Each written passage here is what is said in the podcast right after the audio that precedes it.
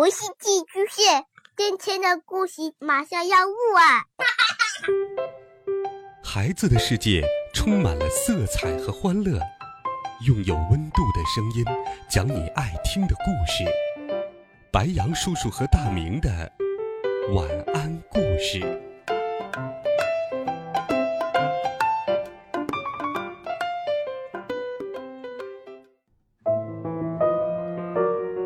小朋友们、同学们，大家好，欢迎收听白羊叔叔讲故事。今天，白羊叔叔继续给你准备了《神探猫破案冒险集》的好听故事。一只偷东西的绅士猫，第五集，一只绅士猫的自白。想要成为一名出色的侦探。就必须做到保持冷静、仔细思考，不被表象所迷惑。而月光先生就是这样一位优秀的侦探。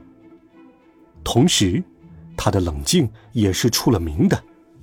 他并没有为含冤入狱的安妮特担心太久，而是躺在地板上舔起了自己的爪子。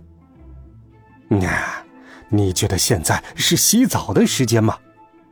多多问：“喵儿，别吵，我这是在思考。”月光一边回答，一边继续淡定的清理自己的皮毛。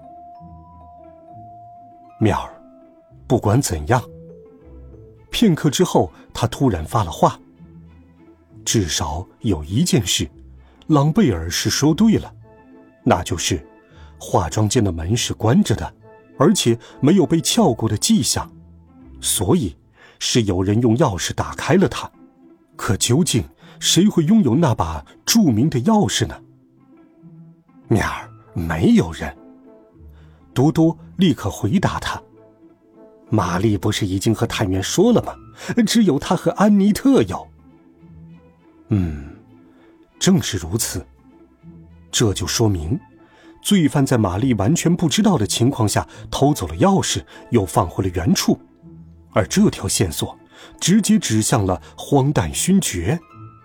月光继续说道：“约瑟芬立即跳了起来，喵，这和荒诞勋爵又有什么关系呢？”月光微笑道：“喵，你们还记得演出开始前，玛丽和荒诞勋爵一起走出化妆间的时候吗？”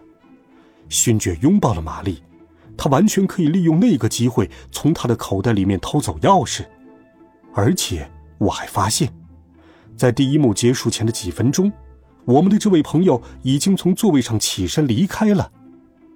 之后，他又可以趁大家不注意，把钥匙重新塞回玛丽的口袋，而玛丽也根本不会发现。多多忍不住打断了他：“米儿。”可就算是这样，他也缺少犯罪的动机呀。你这么认为吗？月光反问他。很明显，像龙之焰这样珍贵的耳环一定附有保险，所以一旦丢失，荒诞勋爵就会获得巨额赔偿。而且，如果耳环依旧在他的手里，他一定会进行转卖。那么，他先是讨好了玛丽，之后又能借机大发一笔横财。众猫陷入了沉默。想想也是，月光说的的确没错。人类不仅喜欢把生活变得复杂，还经常撒谎，一点儿也不诚实。所以，是的，荒诞勋爵有着重大的嫌疑。可我们需要证据，鹏鹏提醒道。月光早就想到了这一点，喵儿。你们看看玛丽的梳妆台，是不是有盒火柴？火柴盒上的标志是巴黎一家著名的酒店。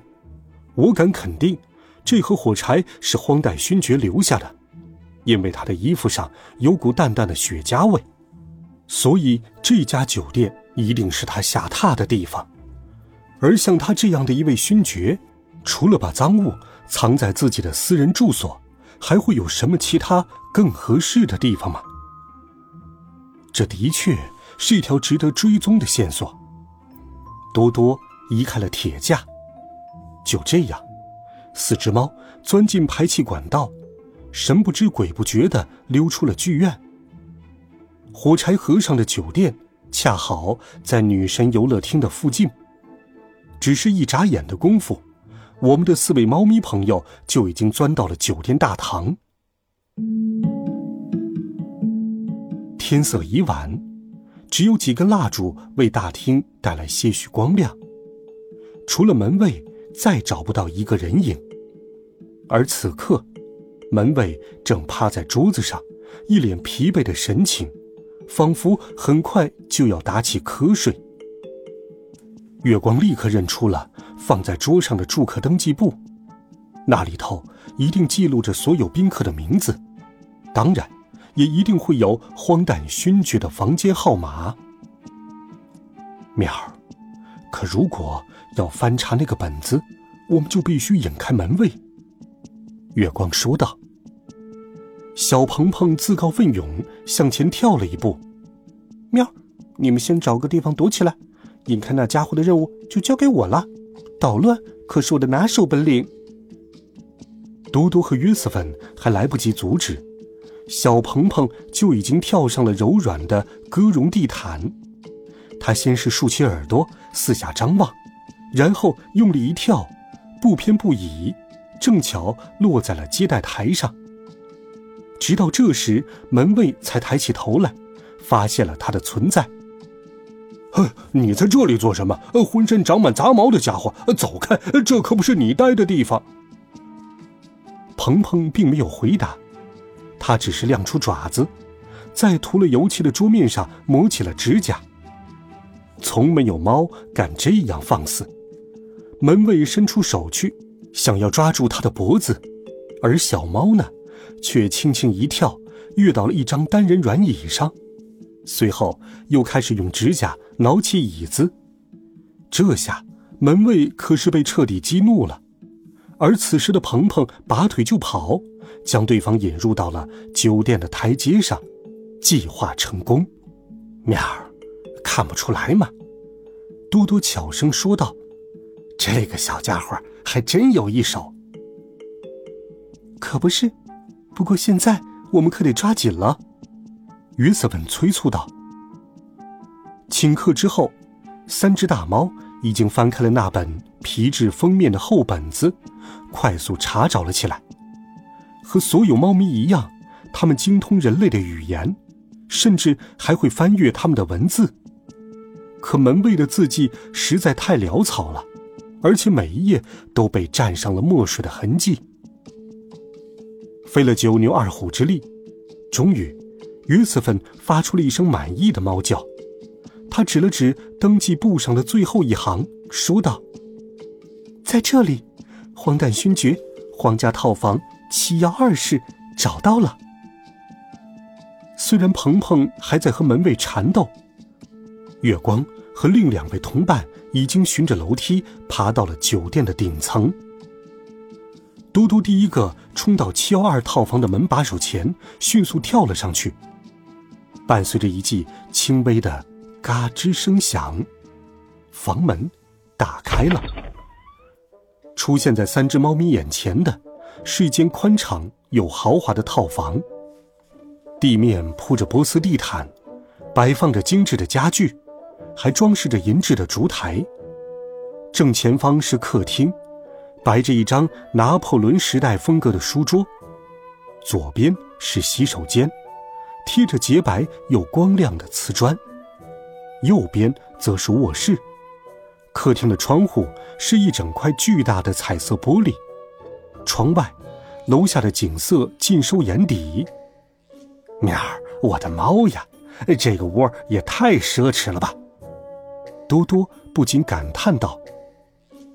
这时，他们听见有个声音从卧室里传出来。喵，老爷，是您回来了吗？三只猫面面相觑，因为这个声音说的是猫语，也就是他们的语言。喵，是谁在房间里？月光轻声问道。哦，原来是有访客到了。那声音听起来似乎很吃惊，还真是出乎意料。片刻之后，从卧室里钻出了一只波斯猫。